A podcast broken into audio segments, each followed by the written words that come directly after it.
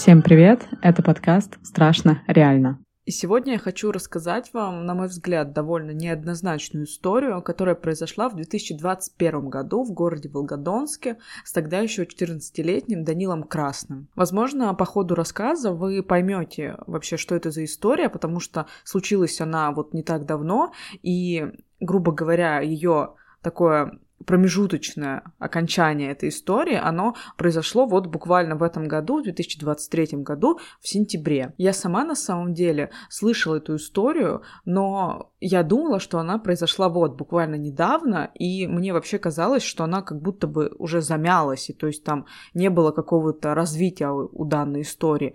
Но уже начиная ее изучать, я поняла, что эта история произошла вот два года назад, и на самом деле раздулась до каких-то огромных масштабов, справедливо или несправедливо, об этом мы вот поговорим чуть позже. Но итог этой всей истории оказался для меня, не скажу, что совсем неожиданным, потому что когда я изучала эту историю, я уже понимала, к чему идет дело, но мне кажется довольно таким шокирующим, как и для многих людей, которые уже подписывают петицию в пользу Данила, в пользу его невиновности. Но обо всем по порядку, и для начала я веду вас в курс дела вообще самой истории, о чем она и кто такой Данил Красный. И пока вы слушаете, я хочу попросить вас подписаться на мой подкаст, поставить оценку или написать отзыв, мне будет очень приятно и покажет, что вам также интересно меня слушать. И напоминаю, что все дополнительные материалы по историям, о которых я говорю в своем подкасте, да и в принципе что-то интересное по теме True Crime, вы можете найти в моем телеграм-канале, который есть в описании подкаста, поэтому обязательно заходите, подписывайтесь. Итак, 14 сентября 2023 года Волгодонский районный суд вынес приговор подростку Данилу Красному, которого обвиняют по довольно тяжкой статье. Это статья номер 132, часть 4 в совершении действий сексуального характера в отношении лица, не достигшего 14-летнего возраста. То есть эта статья предусматривает педофилию насильственные действия взрослого в отношении ребенка. И по этой статье наказание — это лишение свободы от 12 до 20 лет. Статья очень тяжелая. И вы можете сказать, но это же статья по отношению к взрослому человеку, который вот совершил какие-то насильственные действия по отношению к ребенку. А Данилу на тот момент было 14 лет, сейчас ему уже 16, но тем не менее к нему эта статья также применяется, потому что вот ему на момент совершения, как считает суд преступления, было уже 14 лет. То есть уже взрослый, чтобы нести ответственность за такое деяние. А суд дал ему 6 лет, обвинение запрашивало 7,5 лет. Дело довольно беспрецедентное, как говорят адвокаты Данила, что это, в принципе, единственный случай, когда уголовное наказание, вот такое в виде тюрьмы, применяется еще, по сути, тоже ребенку, то есть 14-летнему, который совершил якобы насильственные действия также в отношении ребенка. Что же вообще случилось? Данила Красного обвиняют в том, что два года назад он совершил развратные действия сексуального характера в отношении девочки шестилетней. Этой девочкой была Яна Сычева, соседка Данила по, так скажем, двору. На тот момент ей вот около шести лет, потому что сейчас ей вот вроде чуть больше семи, она уже ходит в первый класс. В принципе, все с девочкой хорошо. И вот а, обвинение считает, что Данил отвел девочку в сторону, попросил ее снять шорты. Когда она этого не сделала, он снял их сам и там потрогал ее за половые органы. Что же вообще, кроме того, что это дело беспрецедентное, в этом деле странного и что лично у меня вызывают какие-то вопросы и сомнения. Давайте для начала разберемся, в принципе, в событиях пошагово по этому делу, и после я выскажу какое-то, может быть, свое мнение, максимально постараюсь быть объективной, не предвзятой, насколько это возможно, хотя иногда я ловлю себя на мысли, что, конечно, я склоняюсь больше в сторону кого-то одного или кого-то другого, но постараемся рассмотреть это дело с разных сторон. Итак, по рассказам Яны, это девочка, в отношении которой, по словам суда, по словам обвинения, было совершено вот это самое преступление. Яна находилась э, на лавочке возле своего подъезда со своей подругой. К ней подошел Данил Красный, это мальчик, который старше ее на тот момент э, почти в два раза, больше даже. Он прогоняет э, эту подружку, с которой сидела Яна. Данил в тот момент находится со своим младшим братом, которому три года. После того, как он прогнал девочку, он пошел с ней в, там в какое-то место безлюдное, и вот совершил вот эти развратные действия, после чего ему позвонила бабушка и позвала домой. Данил ушел с братом домой, а Яна изначально никому ничего не сказала. Ни маме, ни друзьям, никому либо еще. После какого-то времени, там прошло примерно два месяца, то есть все это, а, по словам обвинения, произошло примерно в июне 2021 года, но точной даты нету когда произошло это преступление. То есть срок ставится с июня 2021 года по август 2021 года. Если точнее, следствие называют дату с 20 июня по 1 августа. То есть вот полтора месяца – это, грубо говоря, дата преступления, потому что точной даты, времени, дня, недели ее нет просто. То есть Яна все это время молчит, и все это дело, оно раскрывается, оно заверчивается 24 августа 2021 года. В тот день, как рассказывает мама Данила, они с Данилом и с младшим братом его гуляли на улице. Младший захотел попить, мама дала им карточку, и мальчики пошли в магазин. После какого-то там промежутка времени они возвращаются назад, маленький мальчик плачет, а Данил находится в каком-то немножко таком растерянном состоянии, и младший брат говорит, что Данила побили. Мама начинает расспрашивать, что вообще произошло, но Данил как-то так отмалчивается, говорит, что его побила вот местная группа подростков, которые, ну, плюс-минус одного возраста с Данилом, ему разбили нос, и мама Данила, она подала заявление в полицию на то, что вот ее сына избили и разбили ему нос. И в этот же день к маме Данила приходит участковый и говорит о том, что вот им нужно поговорить по такому вопросу, что Данила обвиняет в том, что он домогался некой малолетней девочки. Как это выяснилось? 24 августа, в тот день, когда избили Данила, вот эта самая Яна, она, наконец, рассказывает своей старшей двоюродной сестре о том, что ее трогал Данил. Старшая сестра двоюродная рассказывает об этом своим друзьям, подросткам. Эти подростки приняв слова на веру этой девочки, ищут Данила, находят его, спрашивают, домогался он, не домогался. По их словам, он признался, что домогался, что якобы он в тот день, а, вот с июня по август, выпил пиво, много, что-то около двух литров пива, якобы он выпил и пошел домогаться с младшим братом вместе за ручку этой вот самой девочки Яны. Они его за это избивают, ломают нос и идут дальше гулять. Чуть позже они находятся возле продуктового магазина, который называется «Продукты 24», где Яна начинает плакать вроде как из-за того, что она испугалась или вот она как-то перенервничала из-за того, что она рассказала вот об этой ситуации, вот этой своей сестре, и узнали как бы другие вот подростки, эта вот шестилетняя девочка начинает плакать. По другой информации, она обвинила еще другого мальчика в то, что он к ней тоже домогался, мальчик Глеб, и что эти подростки начали вот его ловить там, э, что-то пытаться побить, она то ли из-за этого начала плакать, но, в общем, суть в том, что она начала плакать. К ней подошел взрослый мужчина, потому что увидел что вот стоит маленькая девочка, рядом с ней, как я понимаю, на тот момент конкретно никого не было. Взрослый мужчина к ней подошел, э, начал узнавать, почему она плачет, взял на руки, что-то там приобнял, погладил по голове и поцеловал в щеку. В этот самый момент приходят вот эти ее старшие друзья-подростки, которые сбили Данила, видят, что она на руках у взрослого мужчины, просят вызвать полицию, других каких-то там мужиков, которые сидели возле этого продуктового магазина.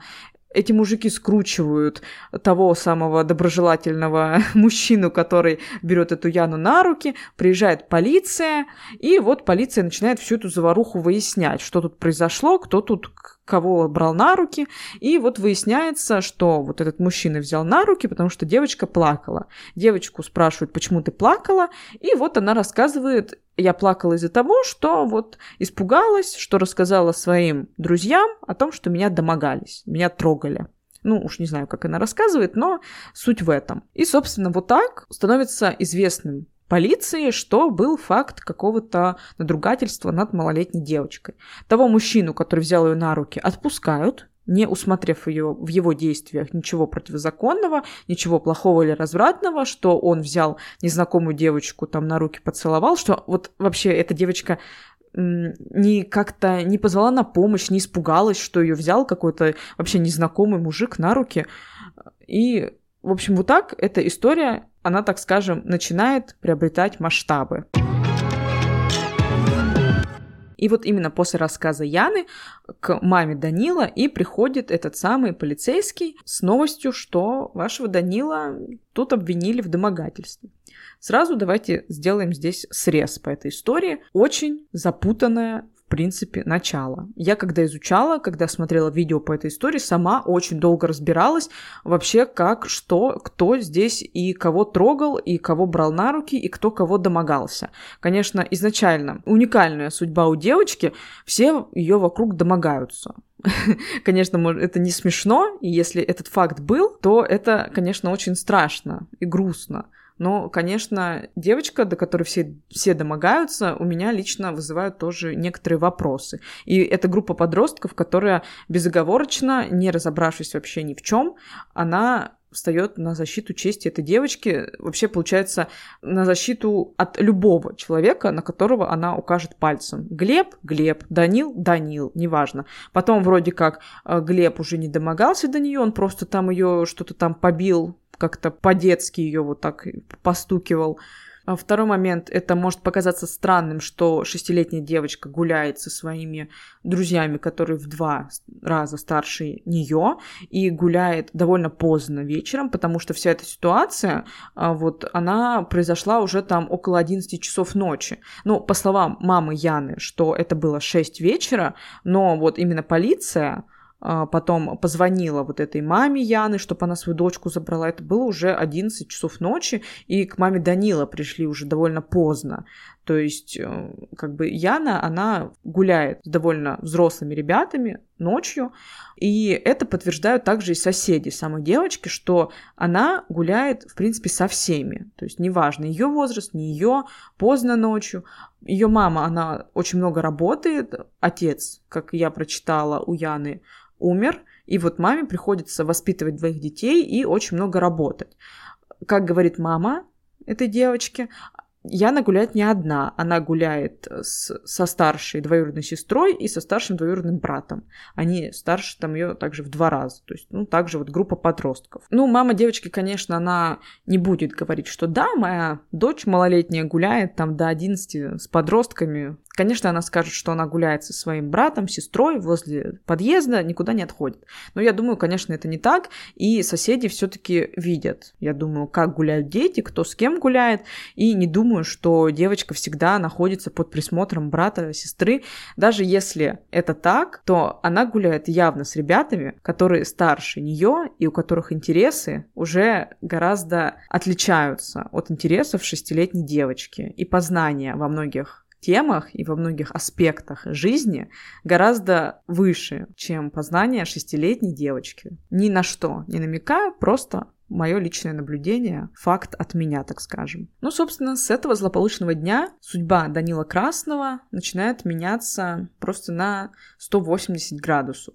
Как вы понимаете, все началось именно с того, и как говорит сама мама девочки, что виновата во всем мама Данила, что она пошла и написала заявление вот на этих подростков, что начали выяснять, кто почему кого избил, почему плакала девочка, и она сама лично не писала заявление на Данила и не, как бы не предъявляет ему каких-то там претензий, обвинений. Изначально она даже не поверила своей дочке, а, потому что она думала, что она просто придумывает, что она врет.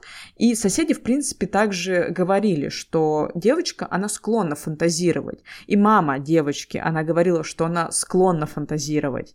Но после уже вот на данный момент мама Яны говорит, что нет, она верит своей дочке, что дочка говорит правду, что ее трогал Данил после того, как девочку проверили психологи. Психологи сказали, что девочка не склонна к фантазиям.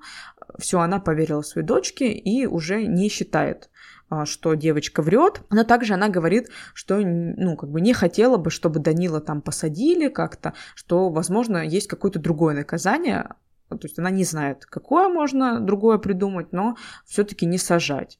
Ну, вообще, а, посмотрев интервью с мамой девочки, у меня немножко такое впечатление сложилось, что мама очень уставшая, назовем это так, а, потому что, ну, немногословно, немногословно как-то она не выражает особо ярких эмоций, а, по поводу всей этой ситуации. Ну, то есть твою девочку, малолетнюю дочку трогает какой-то пацан, и ты так спокойно, ну, я не знаю, ну, я не могу сказать. Ну, то есть она очень-очень пассивно как-то ко всему относится. В общем, что? Мама Данила на следующий день после того, как узнает про всю эту ситуацию, идет в дом, в квартиру этой девочки со своим старшим сыном Данилом и застает там тетю девочки и дядю. Они живут вот мама девочки, две дочки, тетя, дядя и их сын, получается. И тетя этой маме Данила говорит, что вы вообще не беспокойтесь, потому что девочка склонна к фантазиям нашего сына, то есть своего двоюродного брата, с которым она гуляет на улице, она уже тоже обвиняла том, что он ее также домогался. Но это никуда не пошла, эта история. То есть это в кругу семьи как-то все решилось, что вот девочка, она фантаз... фантазерка. Это как бы не берите вообще как бы на свой счет, вообще даже не заморачивайтесь. Возможно, эта история так бы и решилась, если бы дело не дошло до полиции. То есть изначально сама тетя девочки, которая с ней живет, и, я думаю, знает свою племянницу, она говорит, что девочка склонна к фантазиям. И соседи говорят, что девочка, она такая, склонная фантазировать. После этого, кстати, тетя девочки больше об этом нигде не упоминает, что она вот сказала эти слова вот маме Данила. Даже в передаче мужское женское, которое я посмотрела, сидит мама э, вот этой Яны, сидит тетя, и они также немногословно, немножечко такое у них какое-то пассивное, назовем это, состояние. То есть они уже не говорят о том, что девочка склонна к фантазиям, или как-то они ей там не верят, или еще что-то. То есть они уже, ну, не яро, но отстаивают позицию, так скажем, вины Данила. Поговорив вот с родственниками девочки, а, мама Данила ушла и вечером снова пришла, застала там маму, она поговорила с мамой, а, то есть она все выспросила, поговорила с самой девочкой, то есть они просто, ну, стали как бы разбираться, что вообще произошло и в чем обвиняют ее сына. Она спросила, когда это произошло. Яна изначально сказала вчера. Мама сказала Данила, что нет, этого не могло быть вчера. Вчера Данил целый день был дома. Потом девочка сказала, ну, тогда позавчера это было. Потом ее спрашивали, один был Данил или нет. Она сначала сказала, он был один. Мама начала вот мама Данилы говорить, что ну такого не может быть. Он вот в основном гуляет с братом со своим младшим всегда. Девочка сказала, а, ну да, он был с братом. Ну, то есть, понятное дело, что от шестилетнего ребенка не стоит ждать каких-то стопроцентных вообще ответов, потому что, ну, это шестилетний ребенок. Но, конечно, можно сказать, что и мама Данила, она, конечно, будет отстаивать своего сына. То есть я также не думаю, что постоянно Данил гуляет только со своим братом. В любом случае у него есть своя компания. Даже если они гуляют в одном дворе, это не значит, что он везде ходит под ручку со своим братом. В общем, как вы уже поняли, точные даты и какой-то вот ситуации преступления, ее как-то вот нет, даты точно нет. Вот полтора месяца. Ни времени, ничего. Есть вот некое место, куда ее отвел Данил. Даже якобы есть две девочки, вот их называют мама Яны, что там проходили две девочки, видели, но, как я понимаю, этих девочек особо не нашли, не допросили, и ну, никакой вообще информации о том, что есть какие-то две девочки, которые видели вот это событие, их нет. По словам вот мамы девочки, почему Данил привел Яну и был с братом, что брат он маленький, и он не сможет ничего рассказать. При этом брат, как говорит его мама, он разговаривает. То есть он уже может сказать, он может увидеть, и я думаю, в любом случае мальчик бы, ну, возможно, бы задал какой-то вопрос своей маме, ну, потому что ситуация нестандартная, да, для трехлетнего ребенка, что-то бы как-то это всплыло. Конечно, когда я смотрела интервью, вот снимали эту девочку Яну, честно скажу, ну, вот действительно развита, она не по годам, и вот явно такая немножко с хитрецой девочка, это прям вот видно по ней, что такая знаете, которая... Язык уже в шестилетнем возрасте, он подвешен явно у девочки. Вот. И, ну, в принципе, так ее описывают, что она общается со всеми, ей не важно вообще, старше, младше. Как говорит сам Данил в своем интервью, что девочка могла общаться и со взрослыми абсолютно людьми, спокойно к ним подойти, что-то там попросить.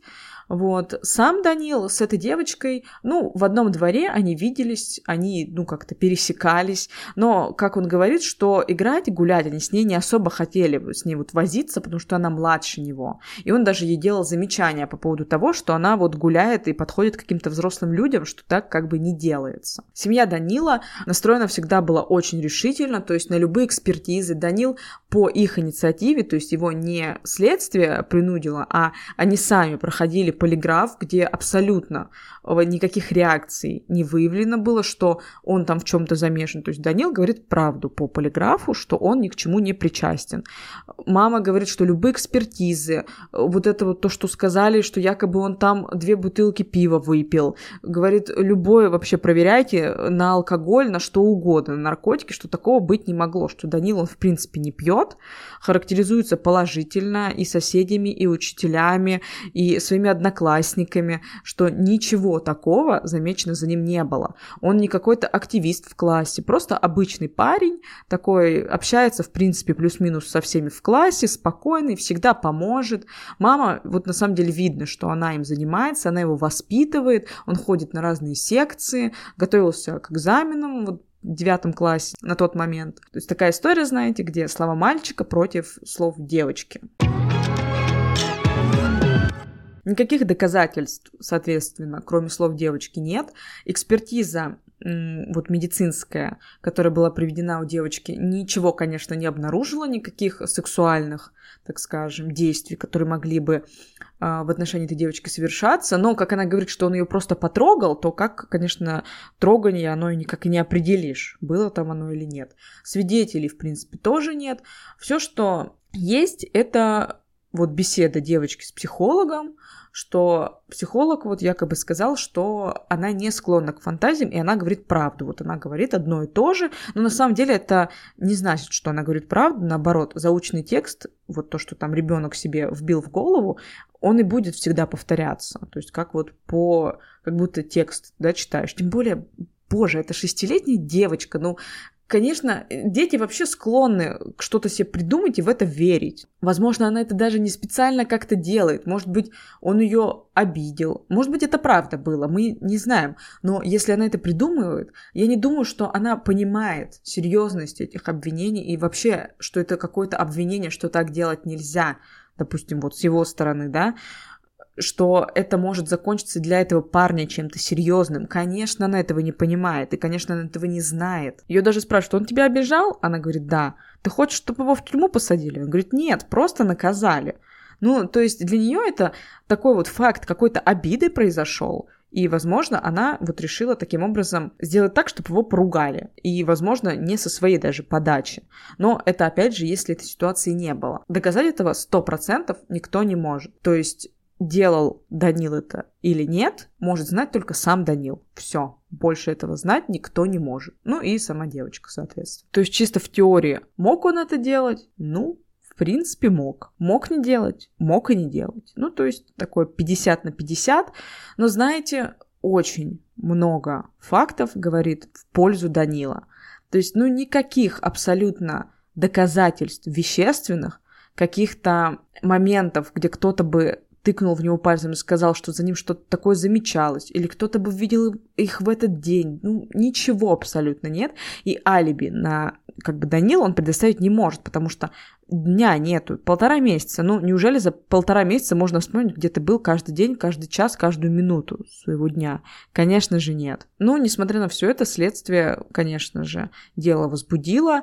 Изначально его передали в суд э, в 22 году еще осенью, но тогда дело вернули на дорасследование, потому что там были выявлены какие-то нарушения по этому делу. Но вот в феврале 23 года суд все-таки принял это дело, и, собственно, в сентябре 23 года был вынесен приговор. Ну, я думаю, что, конечно, адвокаты не будут подавать апелляцию по этому делу, но не знаю, насколько она, в принципе, поможет. Конечно, вся ситуация тяжелая. По словам адвокатов, им, конечно, очень сильно мешали. А, по словам мамы Данила, их постоянно также вызывали э, в дни, когда они не могут явиться, то есть им постоянно приходилось подстраиваться, то есть она подавала свой график работы, она там работает также на двух работах, э, что Данил постоянно где-то на консультациях, где-то, то есть вот ему нужно было готовиться к экзаменам, она подавала все эти графики, это не учитывали, их вызывали в любой день вообще, э, могли вызвать, они приезжали, и следователь не являлся, никаких там свидетелей или понятых, ну вот не было. Ну, это вот по словам мамы Данила, то есть она это вот рассказывает, что как-то вот тяжело все это шло, следствие. Кстати, пока дело расследовалось, Данилу надели на ногу вот браслет, вот этот, чтобы отслеживать, где он находится. Он не имел права там ночью находиться на улице с 10 там до 6 э, часов утра. И вот он этого браслета, конечно, очень сильно стеснялся, и вот он также на него такое психологическое давление оказывал. Адвокат также там поучаствовал в таком инциденте, что следователь, который, которая вела это дело, она заявила, что он ее оскорбил, и подала на него также заявление, вот что произошел факт оскорбления, ну также как-то, э, что именно он ей сказал, или что вот э, кто-то бы это видел, там вроде есть какие-то свидетели, ну, то есть как-то тоже все это вот непонятно. Вот, ну, не знаю, адвокаты говорят, что это все делалось для того, чтобы вот вставлять им палки в колеса и не давать вести это вот дело. Также такой интересный факт, что судьи, которые, а, соответственно, выносили приговор Данилу, они за свою практику, довольно многолетнюю, не вынесли ни одного оправдательного приговора. Ну, конкретно это, может быть, не касается только этих судей, потому что у нас, в принципе, меньше 1% оправдательных приговоров. Примерно где-то 0,4% вот сейчас.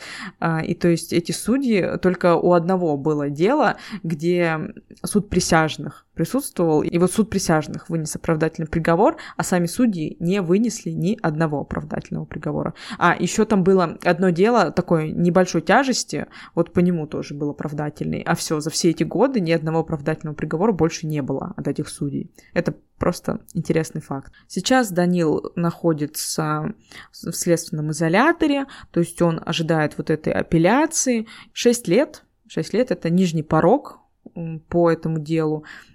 То есть это самое минимальное наказание, которое в случае признания его виновным а, ему могли дать. Апелляцию, по словам адвокатов, будут подавать на том основании, что было очень много а, нарушений в этом деле, что что-то там им не разрешили провести и очную ставку, и вот это освидетельствование вот этих подростков, которые заявляют, что Данил, он самым признался, что он производил вот эти вот действия сексуального характера в отношении Яны, но Данил говорит, что он никому никогда не говорил, что он как бы вот совершил это, им как-то вот не разрешили это одновременно проводить, что постоянно там, в общем, какие-то вот возникали такие запреты, постоянные у них ходатайства как-то не принимали о допросе тех или иных вот свидетелей. И также будут говорить о том, что была нарушена тайна совещательной комнаты на том основании, что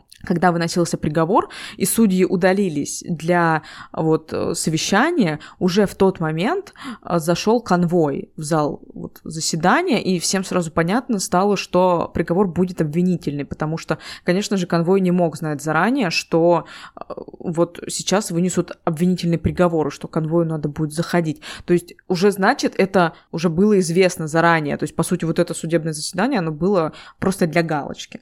И будут вот э, как раз-таки вот это вот приводить также в грубое нарушение, что якобы была нарушена тайна совещательной комнаты, и все знали заранее. Также делают акцент на том, что когда суд продлевал Данилу вот это меру пресечения, вот этот браслет на ногу, его как бы уже заранее считали виновным, то есть говорили или вот писали в этих бумагах о том, что виновный в преступлении, вот виновный вот в этих домогательствах, то есть вот адвокаты вот это вот все совокупность, они э, называют тем, что это вот грубые нарушения, и вот на основании всего вот этого, еще каких-то новых, возможно, фактах, они будут подавать вот данную апелляцию, чтобы, ну, я не думаю, что приговор отменят, но, может быть, уберут какую-то какой-то срок то есть какую-то часть срока хотя бы. То есть, как вы понимаете, дело непростое, дело очень такое щепетильное, по словам вот адвокатов из семьи Данила, очень много им там вставляли палок в колеса,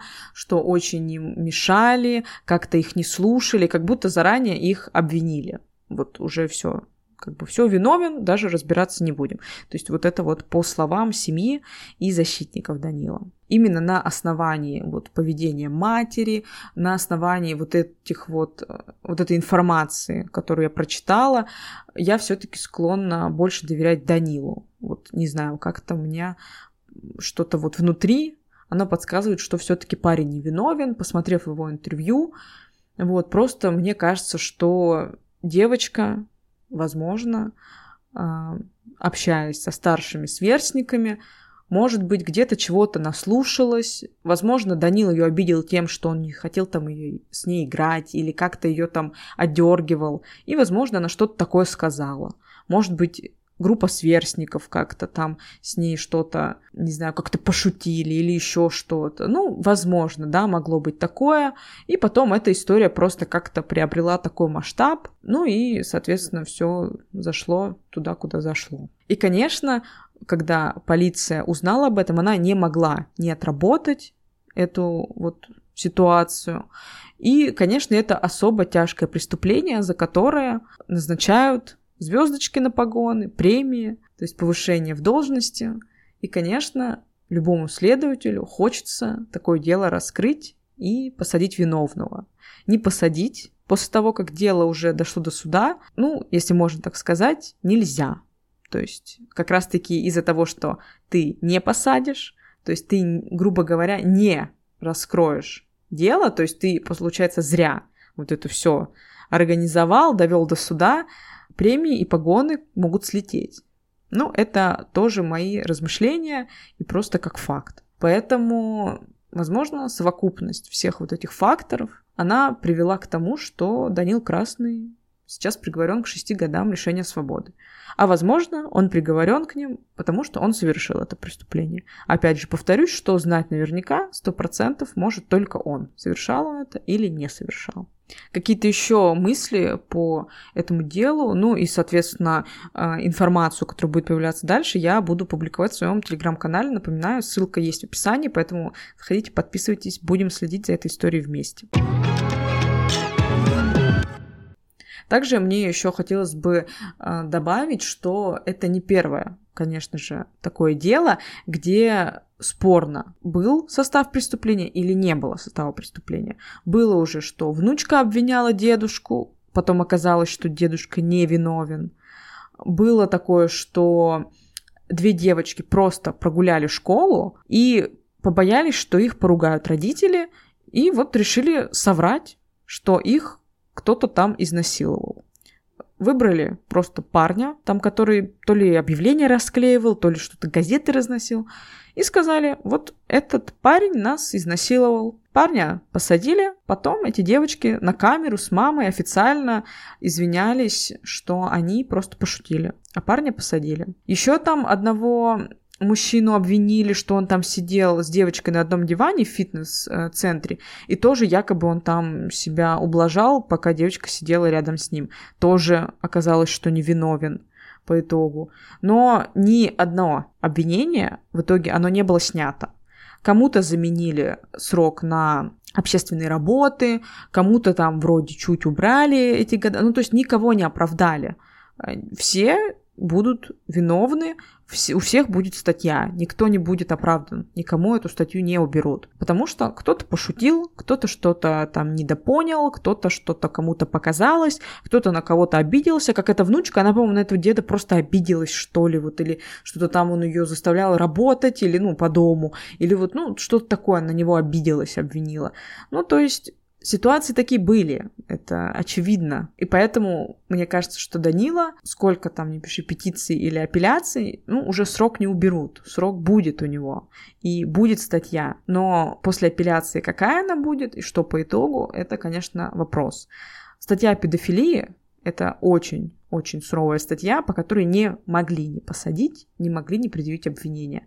Потому что у нас сейчас, в принципе, в стране такая политика защита вот детей детства, она очень серьезно развивается. И поэтому, если есть какая-то претензия от малолетнего, что его там трогали, или что-то над ним такое совершали, значит, будет разбирательство, и, скорее всего, будет срок, будет статья. Ну, возможно, будет через какой-то период условно-досрочное освобождение у Данила, или там заменят ему срок на какие-то там, не знаю, также работы там, не знаю, или э, домашний арест. Ну, в общем, что-то, возможно, через какой-то период, там, через пару лет ему что-то заменят. Вот этот реальный срок в колонии.